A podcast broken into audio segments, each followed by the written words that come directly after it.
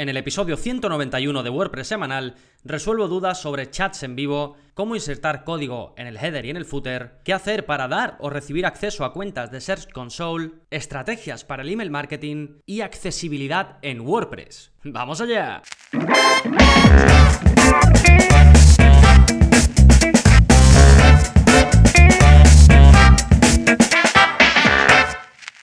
Hola, hola, soy Gonzalo de Gonzalo Navarro.es y bienvenidos a WordPress Semanal, el podcast en el que aprendes WordPress de principio a fin porque ya lo sabes, no hay mejor inversión que la de crear y gestionar tu propia web con WordPress. Y hoy es uno de esos episodios en los que respondo a las dudas que precisamente os van surgiendo cuando estáis gestionando vuestras webs o incluso muchos de vosotros gestionando webs de clientes. Así que en un momentito estaré respondiendo las 5 preguntitas de este mes, pero antes como siempre repasamos las novedades que está pasando en gonzalonavarro.es esta semana. Tenemos un nuevo vídeo de la zona código, ya sabéis que saco uno nuevo cada semana y en este caso os enseño a activar el modo mantenimiento en WordPress sin utilizar plugins. Eh, no sé si lo habéis visto alguna vez, pero por ejemplo, cuando vais a, mm, actualizar la web o cuando la actualizáis, mejor dicho, y actualizáis, pues no sé, los plugins o, o, lo que sea, en la parte frontal, durante el momento que dura esa actualización, sale eh, que la web está en modo mantenimiento y que pronto volverá pues a estar eh, activa. Pues podéis activar este modo vosotros mismos de forma manual a través de código y es muy facilito. En el vídeo 142 ya de la zona código os explico cómo hacerlo. Así tú como administrador podrás seguir gestionando gestionando la web y todos los que no sean administradores o no estén conectados, pues verán el mensaje que tú quieras de mantenimiento. ¿sí? Esto es útil eh, si quieres activarlo momentáneamente y así pues no activar el típico plugin de, de modo mantenimiento o de eh, próximamente, que bueno, también tengo contenidos explicando cómo utilizar este tipo de plugins, os dejo un enlace también en la misma página de este vídeo del 142 de la zona código y está muy bien porque pues realmente preparas un trocito de código, cuando quieres activar el modo mantenimiento, pues como digo, dejas ese código activo y cuando no, pues lo comentas, que ya sabéis que cuando comentamos el código lo que hacemos es no borrarlo para tenerlo ahí, pero no es está activo, digamos. Entonces es una forma muy facilita, sin tener que usar un plugin, de poner y eh, desactivar el modo mantenimiento cuando quieras. Fantástico, eso en cuanto a la zona código, ya sabéis, sale todos los martes. Para verlos, gonzalonavarro.es barra códigos. Ahí vais a poder filtrar por tipo de código, buscar directamente y demás. Y después, en cuanto a cursos, pues este mes tenemos el curso de reservas online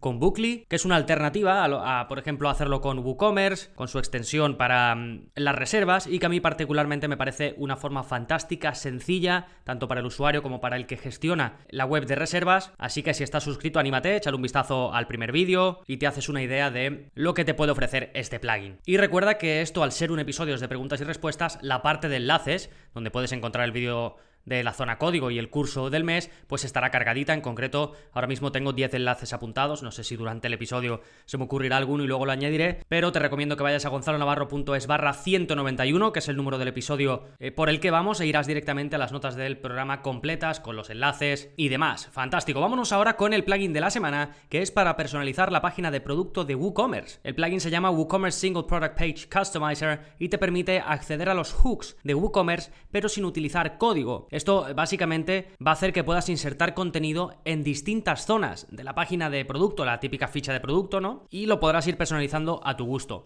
Yo ya expliqué cómo hacer esto a través de código y también te voy a dejar aquí en la misma zona del plugin un vídeo eh, donde vemos cómo hacerlo paso a paso. Pero en el caso de que no te manejes con código, no quieras lidiar con ello o simplemente quieras esta alternativa, pues aquí te dejo el plugin que está muy bien. No es demasiado conocido, tiene unas 5.000 instalaciones activas, pero creo que merece la pena, así que échale un vistacito. De nuevo, WooCommerce Single Product Page Customizer. De todas formas, tienes el enlace en las notas, gonzalonavarro.es barra 191. Y ahora ya sí, nos vamos con el tema central. Y ahora ya sí, nos vamos con el tema central. Respuestas de diciembre de 2019. Y nos vamos con la primera, que es de Voitech y va sobre chat en vivo. Me dice, hola Gonzalo, tengo que incorporar un chat en vivo en una web. ¿Me podías recomendar alguno? Un saludo.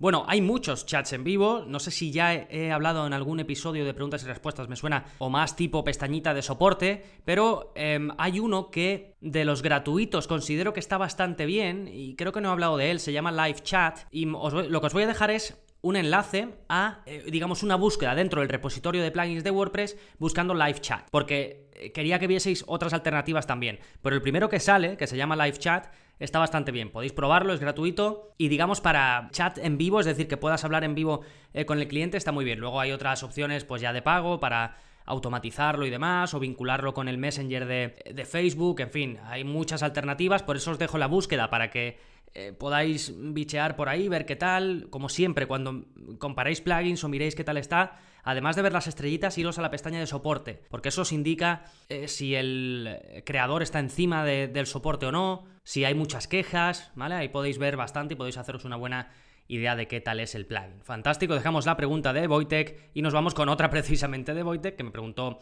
eh, dos seguidas y es sobre añadir código en el header y en el footer. Me dice, hola, en alguna clase has enseñado la forma fácil de añadir HTML en el header. ¿Me puedes decir en cuál? Muchas gracias. Eh, sí, bueno, lo enseño en varias clases dependiendo de lo que se necesite. Por ejemplo, en el curso de WordPress intermedio vemos cómo insertar código en WordPress de forma sencilla. En el curso, por ejemplo, de Genesis, pues vemos que ya viene incluido la opción de insertar eh, código en el header y en el footer, o sea que no habría que añadir nada nuevo. Así que lo que os aconsejo es primero descubrir si el theme que usáis os da esa funcionalidad o si alguno de los otros plugins que utilizáis os la da. Por ejemplo, si ya usáis un plugin como Code Snippets, pues podéis hacer para añadir eh, código en el header y en el footer. Además, en Code Snippets, que es un plugin que vemos en el curso de WordPress intermedio y es muy conocido, es para poner código sin que tengas que crear tu propio plugin de funciones y en muchas ocasiones sin que tengas que crear un child theme, porque no siempre es necesario, pues por ejemplo con ese plugin puedes, podrías hacerlo y tienes además ejemplos en el propio plugin te los da de cómo, de cómo lo harías. Pero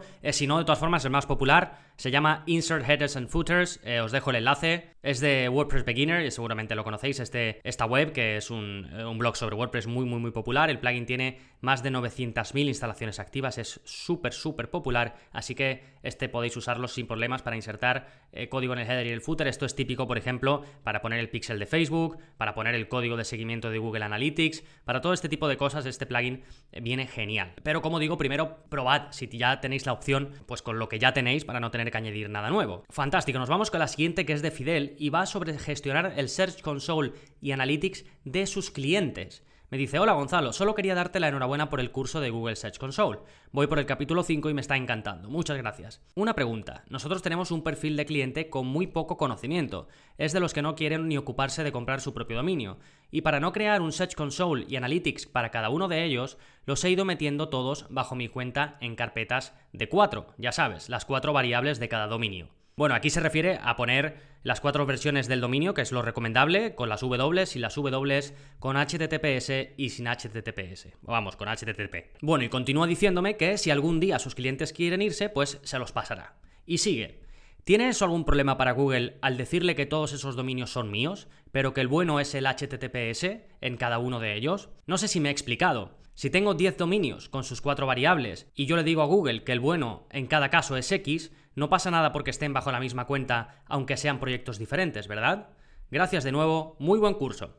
Eh, bueno, muchas gracias a ti por la pregunta. Eh, Fidel, bueno, Fidel está siguiendo el curso de Search Console, donde pues está muy enfocado a... Mm, como Search Console realmente sus opciones son para que mejores en el SEO, pues lo que hice en ese curso es enfocarlo mucho a estrategias concretas para mejorar en el SEO gracias a Search Console, es decir, el posicionamiento web que podíamos hacer con los datos que nos ofrecen y con las herramientas que nos ofrecen para hacer SEO básicamente on-page. Y su pregunta, pues eh, ya la habréis cogido, pero básicamente él gestiona desde su cuenta de Search Console, es decir, desde su cuenta de correo que tiene asociada a Search Console, gestiona pues varias webs. Y me pregunta si eso tiene algún impacto negativo para el SEO. Y no, no lo tiene. Lo único que, a ojos de Google, esa web va a ser de Fidel, va a ser de la persona asociada a esa cuenta de correo. Por supuesto, las webs van a ser independientes, no hay ningún problema, pero se van a asociar a esa persona. Y no pasa nada, pero bueno, yo lo que prefiero siempre, como le comenté a Fidel, es decirles a mis clientes que se den de alta y luego que añadan mi cuenta como propietario, que se puede hacer eh, de forma muy sencilla. Además, Google tiene explicaciones de cómo hacerlo, yo se las suelo enviar a mis clientes y si no, pues les grabo un vídeo rápido eh, diciéndole cómo hacerlo, ¿no? Y a veces, pues si no quieren, como es el caso que dice Fidel, que son clientes pues muy... Eh, que no quieren saber nada, que no quieren tocar nada, pues si, no les, si ellos no tienen inconveniente, me dan sus datos y yo les doy de alta por ellos. Pero vamos, que desde el punto de vista del SEO, mm, yo al menos no creo que haya ningún problema, no, no veo por qué debería haberlo por tener varias webs en una cuenta. De hecho, uno puede tener varias webs desde su cuenta y ya está. Simplemente que Google pensará que es de una persona cuando realmente pues es de otra. No tiene más, ¿sí? Os dejo un enlace a la página que os digo donde Google explica cómo dar permisos, cómo dar altas a gente para que gestione tu Search Console sin tener que eh, pues hacer que la persona lo lleve entero, sino que simplemente es tuyo, tú lo tienes en tu cuenta y si quieres que alguien lo lleve por ti, pues le das de alta como propietario o le das algún permiso concreto. Sí, también os dejo por supuesto los enlaces al curso de Search Console y al curso también de Google Analytics. Fantástico, nos vamos con la cuarta pregunta de David, que es sobre cómo ofrecer descargas de ebooks en una newsletter. Me dice, hola Gonzalo, en el ejemplo de creación de una newsletter del curso de Mail Relay, ofreces como recompensa al suscriptor, a cambio de apuntarse, la posibilidad de acceder a una página especial con contenido exclusivo. Si en lugar de eso quisiéramos darle la oportunidad de descargarse un ebook o un PDF, ¿cómo lo haríamos? Llevándole una landing donde está la información de ese ebook o haciendo algo para que directamente empiece la descarga cuando el usuario se apunte a la newsletter. Un cordial saludo, David. Eh, bueno, eh, vale, David aquí me pregunta, básicamente, eh, pues está haciendo el curso de Mail Relay, lo estaba haciendo en el momento en el que me escribió este mensaje. Y ahí pues explico varias estrategias que puedes seguir, ejemplos, ¿no? De, cómo harías pues para conseguir suscriptores y a cambio pues darle pues acceso a un curso, como dice que yo hago en el curso, pero en él a cambio pues quiere ofrecer un ebook y me dice que qué hacer para entregarle ese ebook cuando la persona se suscriba. Y básicamente David tiene aquí dos opciones. Una, poner un enlace de descarga del ebook en la misma landing que ya se tiene creada de éxito, es decir, cuando alguien se suscribe, pues es redirigido, ¿no? Mete su nombre y correo y le da al botón de quiero mi ebook. Pues se le redirige a una página de gracias, ¿no? Normalmente se pone gracias por suscribirte, tal, tal, tal. Pues ahí mismo ya, si quieres, puedes poner la descarga al ebook. Y si no, la otra opción, pues es directamente en el email también, porque también se puede enviar un email de gracias y esto vale para cualquier programa de correo, no solo para Mail Relay, sino para ActiveCampaign, MailChimp, el que sea. Pues en el email de gracias por suscribirte, idealmente, una vez haya hecho el doble opt-in, ya sabéis que hay que hacer una doble validación, primero marcas la casilla con que estás de acuerdo y luego te llega un email confirmando para que confirmes que te quieres dar de alta a esa lista, ¿no? A esa lista de correo.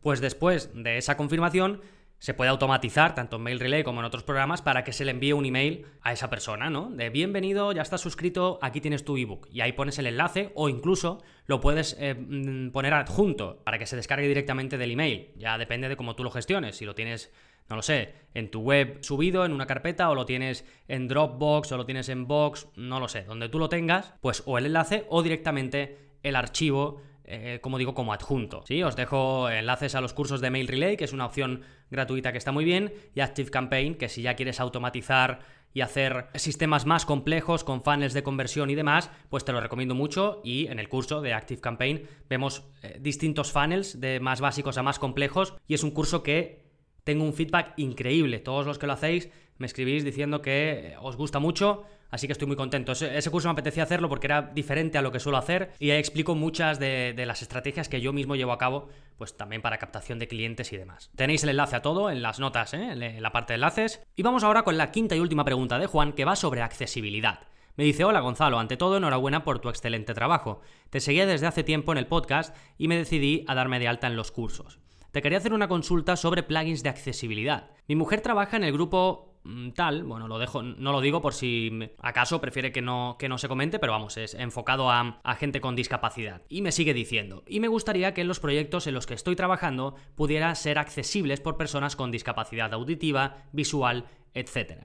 Muchas gracias de antemano. Bien, bueno, esto es eh, una pregunta bastante común, por eso la he seleccionado, y hay varias cositas que tener en cuenta. Primero, em, elegir un tema, un theme de WordPress, lo más accesible posible. Los oficiales de WordPress lo son, es decir, los que saca WordPress con cada nueva versión eh, de su software. Los de Genesis Framework también, eh, también lo son, por supuesto. GeneratePress también lo es. Los grandes themes, o algunos de ellos, están enfocados a la accesibilidad y están preparados para ello. Y en general lo que puedes hacer, lo que podéis hacer, si queréis verlo, pues ver que, que lo destaquen en sus características. Esto ya es un primer paso. Hay muchos que ni siquiera mencionan la accesibilidad, con lo cual puede ser que es que ni la tengan en cuenta. Y luego, para mejorar o para ir más allá, pues ya puedes añadir eh, algunos plugins que hay. Dejo enlaces eh, a varios plugins, pero concretamente a uno que es el más popular para la accesibilidad, te da un montón de opciones y sobre todo corrige posibles problemas que puedan tener themes que no los tengan bien preparados. Es básicamente una página de configuración y tú vas activando pues todo lo necesario. Sí, este sería digamos para hacer eh,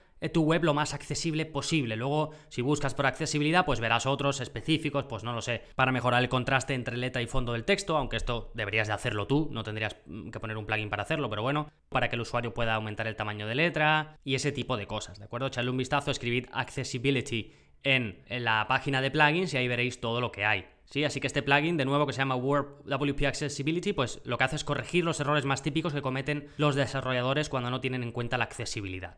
Y después quería hacer mención especial a Morten Rand Hendriksen, que es un desarrollador WordPress y formador, eh, tiene muchos eh, cursos, sobre todo en linda.com, bueno, que ahora es de LinkedIn, y se preocupa mucho por la accesibilidad, es bastante conocido en el mundo WordPress, y siempre las WordCamps de, de Estados Unidos, cuando Matt Mullenweg, que es uno de los fundadores de, de, WordPress, pues da su discurso, pues siempre tienen como, le lanza, Morten le lanza una pregunta eh, complicada y siempre tienen ahí como una especie de batalla que es entre medio show y, realidad. Pero bueno, es, un desarrollador muy comprometido y entre otras cosas, pues está muy comprometido por la accesibilidad, como otros muchos, ¿eh? Y bueno, si vas a su web, pues tiene dos themes gratuitos que están muy bien. Se llama, uno se llama Popper y el otro se llama Simón. Y podéis ir a su web personal, que os la dejo en, la, en las notas del programa, así como a las noticias que van sacando el equipo de, de accesibilidad de WordPress. Esto es la página de WordPress.org de los desarrolladores y el equipo de accesibilidad va sacando notas de las mejoras y de lo que se espera y demás, ¿de acuerdo?